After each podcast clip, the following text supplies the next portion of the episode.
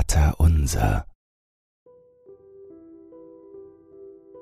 Erzählen Sie mal, wie war das?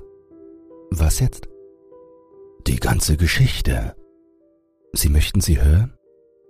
Ja. Wie der Engel in mein Zimmer kam? Ja. Aber dann muss ich ganz am Anfang anfangen. Ein Anfang ist immer gut.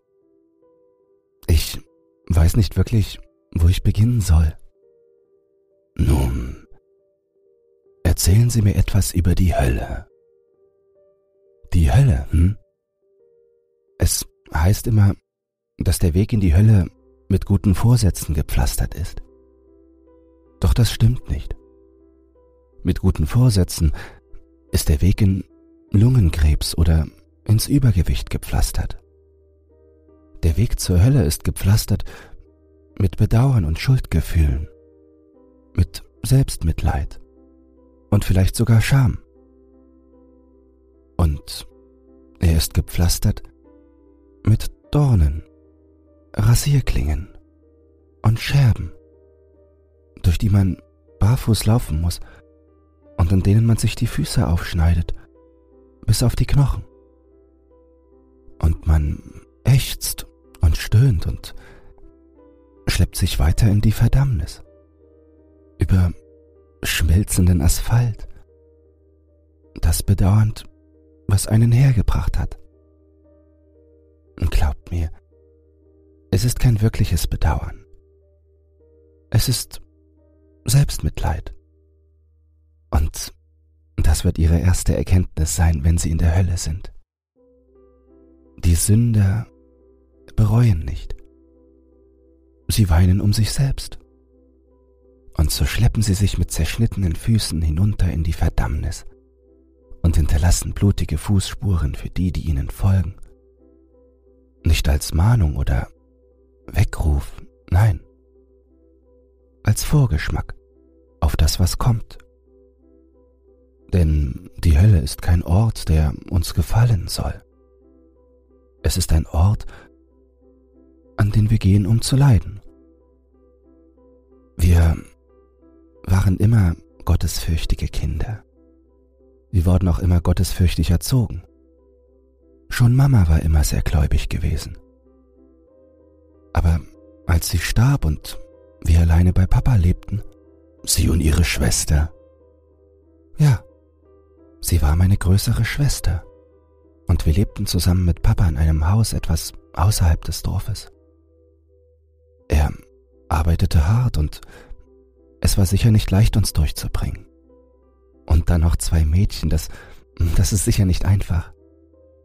Glauben Sie, Mädchen sind schwieriger als Jungs? Anders vielleicht. Nicht schwieriger. Aber Jungs können schon besser mit anpacken und helfen und Papa sagte immer, dass einem Mädchen mehr Sorgen machen. Warum? Weil sie anfälliger sind für Sünden. Ist das so? Wie denken Sie darüber? Papa sagte immer, dass Mädchen unbedachter sind und darum eher zu Dummheiten neigen. Und dass sie Jungs eher in Versuchung führen, Dummheiten zu begehen und darum muss man auf Mädchen einfach besser aufpassen. Sie müssen Disziplin lernen, damit sie sich und anderen nicht schaden, sagte er. Er hatte uns ja trotzdem lieb, so ist es nicht. Waren Sie denn dümmer als die Jungs in der Nachbarschaft? Ich glaub nicht. Ich glaub, Kinder sind Kinder. Und jedes ist auf seine Weise so, wie es ist. Nicht besser oder schlechter. Aber ich glaub auch, dass Mädchen Mädchen sind und Jungs Jungs. Wie kam es denn zu Ihrer Begegnung mit Gott? Papa sagte immer, dass wir artig sein sollten, weil Gott alles sieht.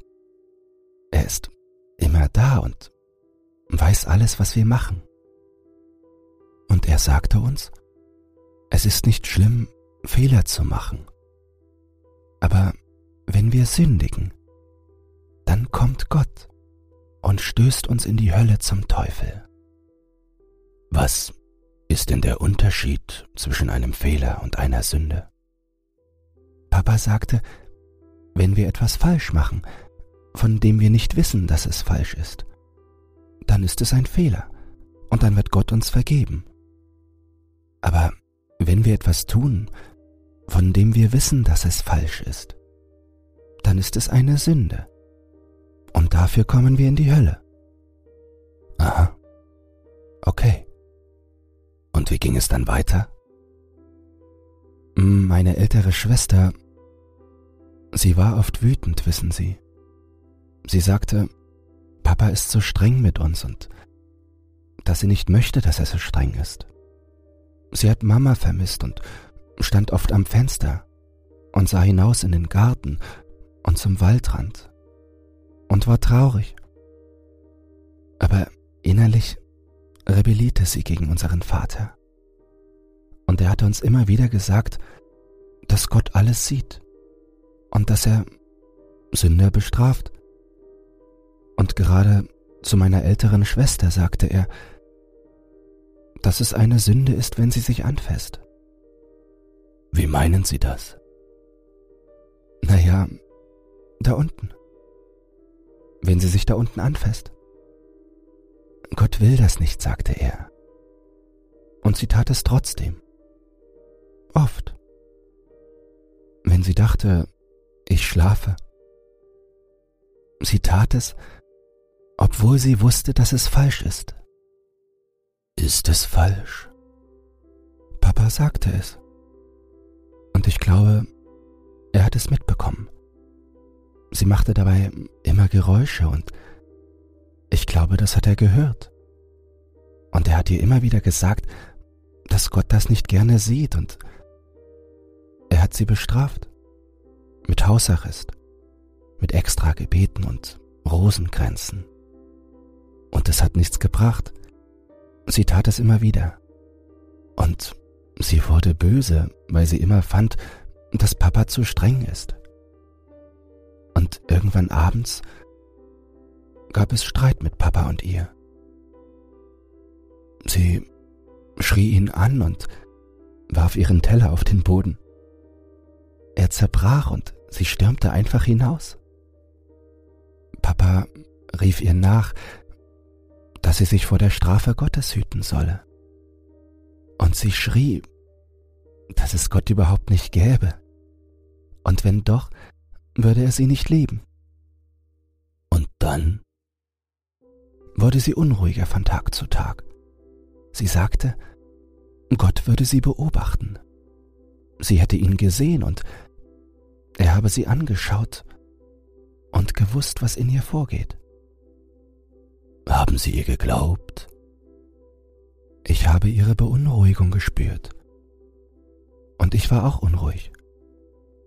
Papa sagte dazu, dass Gott auf seine Schafe eben acht gibt. Und wer nichts Böses tut, habe auch nichts Böses zu erwarten.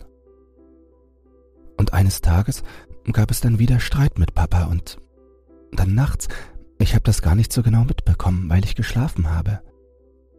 Aber ich wurde irgendwann von einem entsetzlichen und grauenvollen Schrei wach. Was war passiert? Meine Schwester, sie saß im Bett, aufgewühlt, schreiend, panisch. Sie war kaum mehr zu beruhigen. Sie zitterte am ganzen Körper und Papa musste sie festhalten. Sie warf sich hin und her und sie sie pinkelte sich ein. Hatte sie einen Albtraum? Sie sagte, Gott wäre zu ihr gekommen und er hätte ihr gesagt, sie wäre sündig gewesen. Und um sie vor der ewigen Verdammnis zu bewahren, würde er ihr die Hölle zeigen. Als Vorgeschmack auf das, was kommt, wenn, wenn sie ein sündiges Leben führt.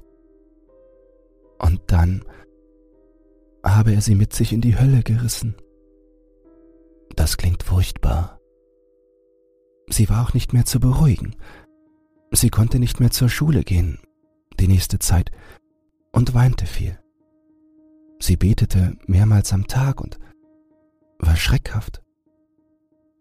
Das, was ihr in dieser Nacht geschehen war, hat sie sehr mitgenommen.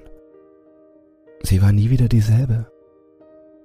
Sie hat nie wieder etwas Sündiges getan. So schrecklich war ihre Höllenfahrt. Glauben Sie ihr? Ich glaube an das, was ich an ihr bemerkt habe. Ihre Veränderung. Irgendetwas muss da geschehen sein. Aber Sie hatten ja selbst dann ein Erlebnis. Wie kam es dazu? Meine Schwester sagte mir immer wieder, ich solle mich auf dem Pfad der Tugend halten. Gott sehe alles und er würde mich bestrafen, wenn ich fehlgehe. Und ich solle nicht so dumm sein wie sie. Sie wolle mir die Hölle ersparen. Aber ich wurde älter und empfand unser Zuhause als erdrückend und eng und und dann habe ich mit den Hollister-Jungs hinter der Schule geraucht und die Lehrerin hat uns erwischt und es unseren Eltern gesagt. Meine Schwester weinte viel und Papa war stumm und traurig und schüttelte nur den Kopf. Ach Lenchen, sagte er immer wieder. Ach Lenchen, was soll Gott jetzt denken? Und das war der Tag, an dem sie Gott sahen. Es war nicht Gott, das sagte ich doch. Wer war es dann? Meine Schwester fuhr an dem Abend zur Tante, und sie weinte beim Abschied und drückte mich und sah mich ganz komisch an. Ich, ich hatte ein komisches Gefühl im Bauch und fühlte mich unruhig und komisch. Papa hatte mir Hausarrest gegeben und war den ganzen Tag auf dem Feld. Und als es Abend wurde, konnte ich nicht schlafen. Ich schaute aus dem Fenster in den dunklen Garten und tigerte auf und ab. Ich hatte das Gefühl, irgendetwas würde passieren. Und dann muss ich wohl doch eingeschlafen sein. Als ich aufwachte, war es Nacht. Und vor meinem Bett stand ein Mann und starrte mich an. Mann stand vor ihrem Bett. Haben Sie es geträumt? Nein, ich. Ich war wach. Er war wirklich da und er starrte mich an. Wie fürchterlich. Wie sah er aus? Ich sah ihn nur als Schatten. Aber ich sah, dass er lange, lockige Haare hatte. Die Angst lähmte mich und er legte einen Finger auf die Lippen und machte Psst. Ich habe ihn gefragt, ob er Gott ist. Und er hat gelacht und geflüstert, dass ich nicht dumm sein soll. Gott sei viel zu mächtig und zu beschäftigt, um sich mit törichten Mädchen wie mir zu befassen. Ich weiß nicht, woher ich den Mut genommen habe, aber ich habe ihn gefragt, wer er denn dann ist. Und was hat er gesagt? Sowas wie, ich bin einer seiner Boten. Und er hat mich geschickt, weil er gehört hat, dass du sündig warst. Böses Mädchen. Hat dir dein Vater nicht immer gesagt, du sollst brav sein? War dir das Schicksal deiner Schwester nicht eine Lehre genug? Das ist fürchterlich. Und dann hat er gesagt, dass böse Kinder in die Hölle kommen. Und er griff in seine Tasche und pustete mir Staub ins Gesicht. Und dann griff er nach meiner Seele und riss sie aus meinem Körper hinaus. Er lachte und dort, wo das Fenster war, war jetzt ein Tunnel. aus dem Schreie kamen und rotes Licht und Hitze. Der Engel schubste mich in den Tunnel und sagte, Nun geh und sieh dir an, was passiert, wenn man nicht an Gott glaubt. Fahr zur Hölle, Mädchen. Ich schrie und weinte. Der Tunnel war heiß. Dreiecke und Muster tanzten an den Wänden. Der Boden war voller Dornen und Scherben.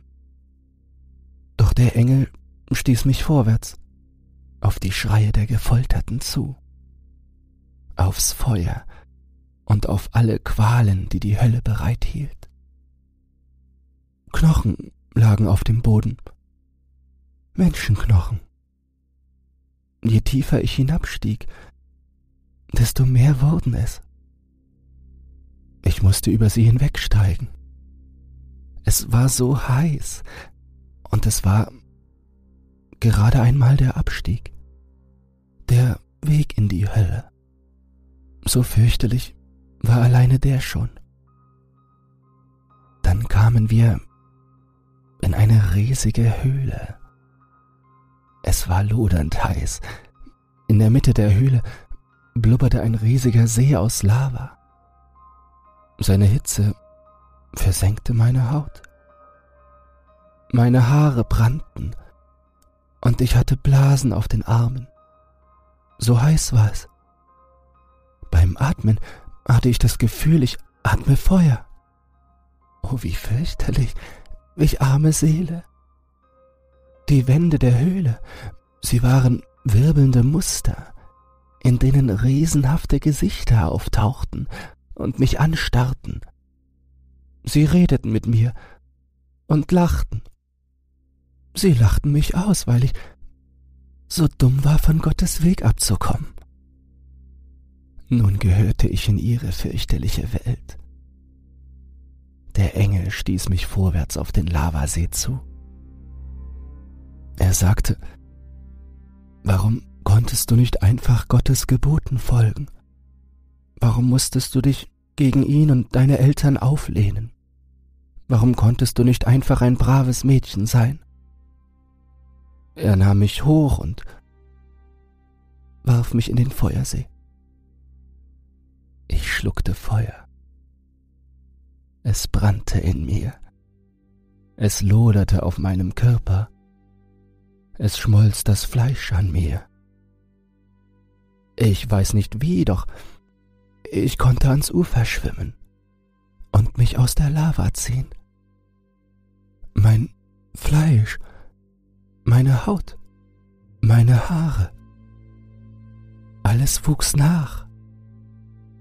Doch der Engel nahm mich erneut und warf mich in die Lava. Und wieder verbrannte ich im Feuer. Wieder und wieder wuchs mein Fleisch nach. Wieder und wieder schmolzen meine Augen in meinem Schädel und tropften zischend ins Feuer. Wieder und wieder rettete ich mich ans Ufer. Ein schwimmendes Skelett. Und wieder und wieder stieß der Engel mich hinein. Lachend. Und von den Wänden spotteten riesenhafte Gesichter über meine Dummheit. Der Engel rief, ich soll auf die Insel in der Mitte des Sees schwimmen. Und so schwamm ich, während mein Körper verbrannte. Doch auf der Insel lag ein riesiges Krokodil. Sobald ich ans Ufer kam und mein Fleisch sich regenerierte, stürzte es sich auf mich und riss mir ein Bein oder einen Arm ab, um es zu fressen. So blieb mir nur die Wahl. Entweder sprenge ich in den Lavasee und würde wieder verbrennen und vom Engel wieder und wieder hineingestoßen. Oder ich würde von dem Krokodil gefressen. Und überall dieses Lachen und die Schreie. Immer wieder riss das Krokodil Körperteile von mir ab und fraß sie. Und immer wieder verbrannte ich im Feuersee. Wie oft, ich weiß es nicht.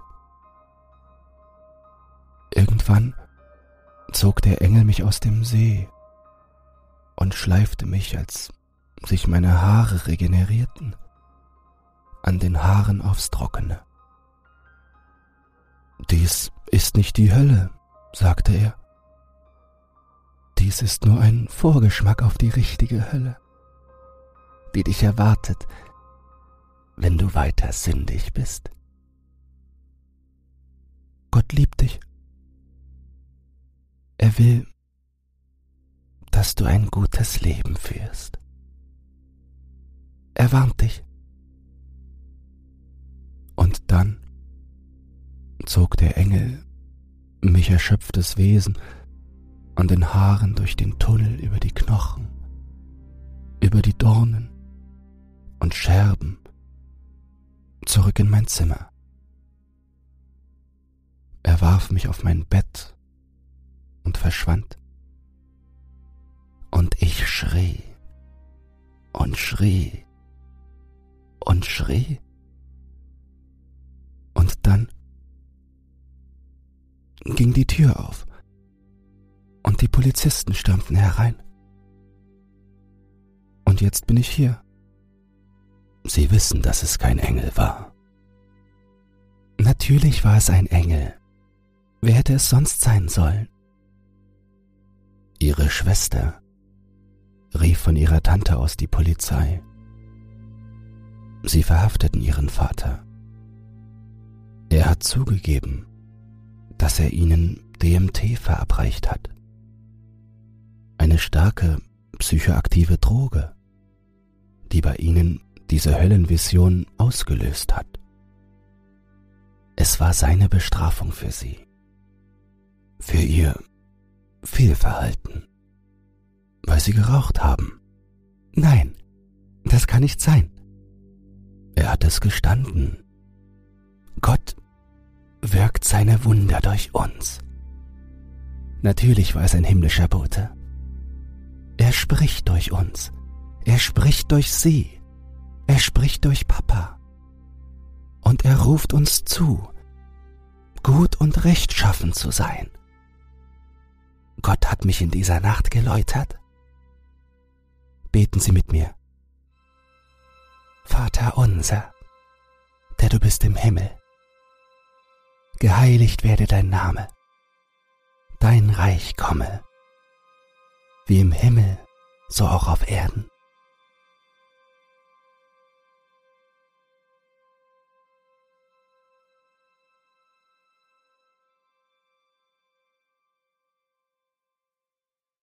Wenn dich dieses Hörbuch verängstigt hat, schockiert, verdattert, aufgestachelt, erfreulich angewidert, oder auf sonstige Weise unterhalten, dann teile es oder lass eine Podcast-Bewertung da. Und falls du emotional noch nicht genug durchgerüttelt wurdest, mehr Horrorhörbücher findest du auf meinem YouTube-Kanal Dr. Zagota Creepypasta.